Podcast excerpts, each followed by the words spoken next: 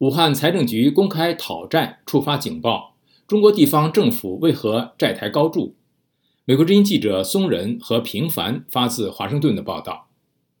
中国地方债务危机恶化，武汉财政局罕见向二百五十九家公司公开催债。武汉市财政局和武汉长江资产经营管理有限公司星期五五月二十六号在武汉长江日报上十分罕见地发布债务催缴联合公告。要求二百五十九家企业和单位偿还截至二零一八年年末尚未偿还的欠款。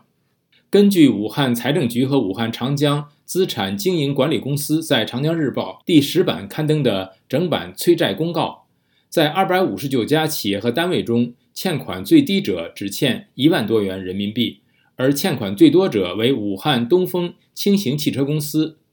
欠款本金高达两千三百五十四万元人民币。这些企业和单位合计欠款总额达到三亿元人民币。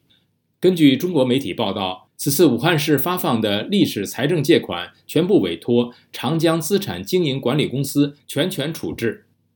武汉市与中国许多其他地方的政府一样，在历时三年的新冠疫情期间，财政收入大幅缩水，而防疫抗疫费用则直线上升。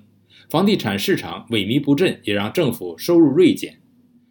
路透社引述武汉市政府的数据报道说，武汉市今年第一季度的预算收入比去年同期下滑百分之八点五，地方债务隐患巨大。经济学家何兴莲在接受美国之音采访时特别指出了中国经济中一个长期存在的老问题。何兴莲说：“中国从这个改开以来，清理债务实际上只成功过一次，就是朱镕基清理三角债。”起码几年，终于搞完，其他的没搞，没没没成功过，呃，所以呃这一点呢，呃限制借债这一条，尤其是限制这个企业直接举借外债呢，以免引起这个国际纠纷，呃这一条我觉得他做的还是对的。中国政府管控债务这个政策是对的，但是到底起多大作用不知道。地方债务问题是最近十几年经济学家们一直非常关注的中国经济问题。美国加州大学圣迭戈分校副教授、中国经济专家史宗汉今年二月四号接受《纽约时报》采访时指出，在二零零九年初，当时的中国总理温家宝同意地方政府大举设立地方融资平台，利用土地抵押向国有银行贷款。两年时间贷出的款项就超出了十万亿人民币，此后每年都增长百分之十五至百分之二十。史宗汉认为，中国地方债务的规模应该接近一百万亿人民币。中国事务专家、经济学者程晓农博士通过研究也得出中国地方债务大致的数字。